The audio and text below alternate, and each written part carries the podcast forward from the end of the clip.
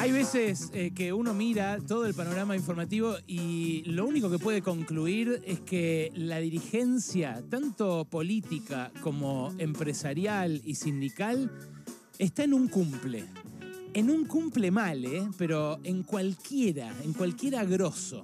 Mirá, eh, ayer, poquito después de que terminó Pasaron Cosas, la Corte Suprema de Justicia sacó eh, un fallo eh, que profundiza su enfrentamiento con el gobierno, dio vuelta las resoluciones que habían avalado una maniobra, una triquiñuela que había hecho Cristina y el oficialismo en el Senado para quedarse con una silla más en el Consejo de la Magistratura. Hasta ahí una noticia que a mí me, me torra, pero toda. O sea, te cuento todo eso y me dormí antes de terminar de contártelo. No me interesa para nada lo que pasa en el Consejo de la Magistratura. Vos me dirás, es importante porque ahí se definen los jueces. En definitiva, eso también condiciona la democracia porque son esos mismos jueces los que después interfieren desde el poder más antidemocrático de todos con el funcionamiento de los otros dos, porque desde ahí se condiciona a la eh, política y a la democracia, porque desde ahí también se aprieta por guita a un montón de gente. Bueno, es cierto, todo eso es lo que hace necesaria una reforma profunda del sistema judicial. Es lo que hace eh, necesaria una rediscusión, por ejemplo, como la que se dio hace un par de semanas respecto de por qué ese privilegio de que no paguen impuesto a las ganancias los jueces y los fiscales. Tienen muchísimos más privilegios además de ese. Por ejemplo, tener cargos vitalicios, por ejemplo, ocupar lugares para los cuales no fueron concursados a pesar de que la ley lo establece claramente. Por ejemplo, eh, ganar sueldos estratosféricos que en muchos casos se autorregulan eh, o regula la Corte Suprema en nombre de ellos. Ahora, eh, la minucia, la, triquiñuela, el ardid para pisar un eh, espacio más en el Consejo de la Magistratura y de esa manera poner jueces amigos, que es en definitiva lo que todos los gobiernos siempre quieren hacer, en este momento me parece que está ajenísima a la cotidianeidad de eh, un país que está eh, sin poder llegar a fin de mes. Un país que eh, tiene un salario promedio que perdió de vuelta este año, cuéntenla como quieran, pero perdió de vuelta, va perdiendo casi cuatro puntos contra la inflación en lo que va de este año, después de cinco años de recorte salarial, los últimos dos de Macri y los tres que nos dijeron que era, bueno, la pandemia y sus efectos. Eh, y que francamente cada vez le presta menos atención a decisiones eh, de la dirigencia política como esa. Hace un rato hizo una conferencia de prensa el bloque oficialista en el Senado. Ayer me mandó una fuente parlamentaria el aviso, ¿no? Y me decía, mañana conferencia de prensa a las 12 contra el atropello de la Corte Suprema. Y yo decía, ¿De verdad creen que alguien le, atrae esto eh, como discusión? Bueno, sí, de verdad lo creen porque dieron la conferencia de prensa y expresaron lo que para ellos es ese atropello. Si vos mirás la tapa de los diarios de hoy, la noticia es la tapa de todos. Eh, en Clarín dice, cada uno lo lee como quiere, porque claro, esto, como siempre, resulta muy útil para la grieta. Y la grieta es en lo que están metidos los medios de comunicación para hacer su negocio político y su negocio económico. Clarín dice, Cristina resiste un fallo de la Corte que desbarató una maniobra en el Senado ni siquiera el título llega a explicar de qué se trata. Tienen que explicarlo en la bajada porque desbarató una maniobra en el Senado. O sea, ¿de verdad alguien compraría un diario para leer en detalle esta noticia? En serio, miren el título. La, Cristina resiste un fallo de la Corte que desbarató una maniobra en el Senado. Nada. se lo muestro a Mauro ello y es como, ¿qué, estás hablando? Bueno, La Nación también titula con esto.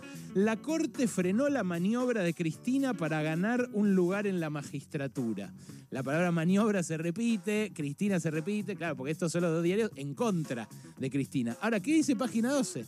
Página 12 dice jueces de guerra y pone a los supremos eh, en la tapa con la cara pintada como si fueran golpistas y dice eh, la Corte Suprema dio vuelta a dos resoluciones de primera y segunda instancia y le dio al PRO una banca del Consejo de la Magistratura que ya estaba adjudicada al oficialismo. El Frente de Todos consideró que es inaplicable el fallo porque la Corte no puede intervenir en asuntos de otros poderes ni Rosati fallar en casos donde es juez y parte. Seguramente vos que estás escuchando esto eh, no sepas quién es Horacio Rosati. Capaz sí, porque hay mucha gente informada y sabe que Horacio Rosati es el presidente de la Corte Suprema de Justicia.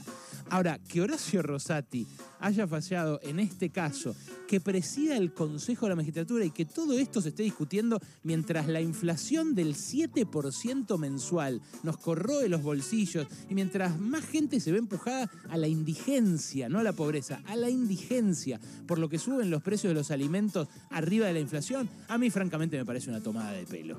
Después nos preguntamos por qué se dejan de leer los diarios. Después nos preguntamos por qué la gente apaga la radio y pone el YouTube de Luquita Rodríguez. Después nos preguntamos por qué los periodistas estamos entre los que la sociedad considera, eh, ¿cómo decir?, eh, parte de esa casta, de esa casta a la que eh, los empleados de los magnates no denuncian porque solamente se circunscriben a los políticos cuando se refieren a los que supuestamente, bueno, hablan de la suya. Ayer también, eh, un poquito más temprano que eh, la hora a la que la Corte Suprema de Justicia sacó este fallo, eh, hubo una reunión empresarial muy importante. Una reunión empresarial a la que me invitaron, además, a la que lamentablemente no pude ir porque estaba al aire. Yo suelo de eventos, una reunión que presidía Felipe González. Felipe González viene cada tanto a la Argentina a reivindicar el pacto de la Moncloa. El pacto de la Moncloa fue el eh, pacto que hicieron las distintas fuerzas políticas y sindicales en España para eh, administrar la transición del franquismo, de la dictadura de ellos, a la democracia. Y ahí todo el tiempo se destaca que eh, primó el diálogo, que eh, se pusieron de acuerdo gente que pensaba muy distinto.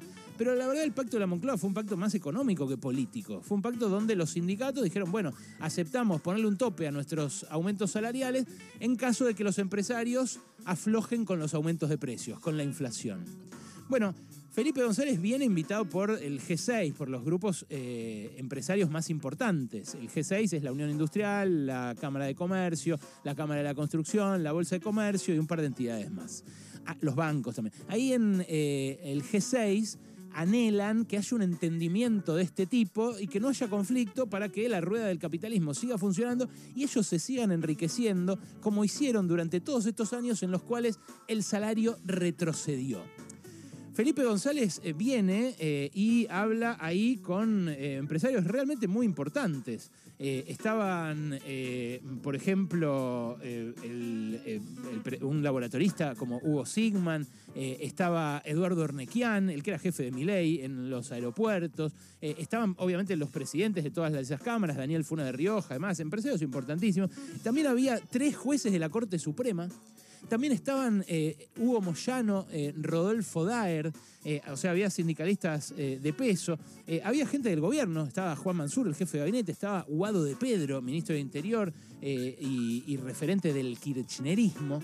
Y ahí, en ese diálogo que vino a auspiciar desde afuera, un Felipe González que la verdad eh, en aquel momento eh, auspició los pactos de la Moncloa y fue un estadista, pero después se convirtió en un lobista de los intereses de las empresas eh, privatizadoras españolas. Bueno, estaban todos ahí para escuchar, todos hombres, dicho sea de paso, todos varones, toda gente muy grande, muy mayor, muy golpeada por el paso del tiempo y por el ejercicio del poder administrando un diálogo que, dicen ellos, pueden causar eh, el conflicto, la grieta, la división que atraviesa nuestra sociedad. Yo cuando veía esas imágenes lo que pensaba es, no es que ahí se va a resolver la grieta, ahí se está profundizando la grieta, ahí se está profundizando el divorcio entre una sociedad que mira a los fachos cada vez con más curiosidad eh, y que a la vez mira absorta a su dirigencia tradicional, a esta dirigencia, la que hemos sabido conseguir en, esta era democrática, eh, como gente cada vez más enfrascada en sus propios asuntos. Rosati en acumular poder en la Corte Suprema, Cristina en eh, evitar que los jueces la metan presa, en cambiar también algunos jueces justamente para conseguir no ir presa. Los medios de comunicación antikirchneristas en poner en su portada que Cristina hace tal maniobra o tal otra y que eh, esa maniobra es una maldad, un ardid para quedarse con todo. Y eh, los eh, referentes, tanto religiosos, me olvidé de los religiosos, tanto religiosos como sindicales y empresariales, juntándose ahí en un lugar a, puro lujo a escuchar a un Felipe González que dice se tienen que poner de acuerdo. Bueno, ¿saben qué? mientras todos esos y todas esas sigan en un cumple, la sociedad se va a ir corriendo cada vez más de estas discusiones. Va a ir leyendo cada vez menos eh, diarios, nos va a ir escuchando cada vez menos a los que hablamos de política en las radios y se va a enfrascar cada vez más en su propio metro cuadrado, lo cual a su vez ese individualismo alimenta los relatos fachos que crecen en las redes sociales y que prosperaron en momentos de pandemia justamente porque estábamos todos aislados, individualizados en cada uno de nuestros lugares. Si algo nos va a permitir hacer un destino común, tejer eh, un destino común y, dejar un país lindo, un país eh, lindo de vivir para nuestros hijos, eh, es si nos encontramos. Pero para eso los dirigentes, en vez de ir por la suya, tienen que empezar a pensar un poquitito en esos que los miran desde el otro lado de la vidriera y no entienden de qué carajo están hablando. Cosas. Hasta las 16 con Alejandro Berkovich.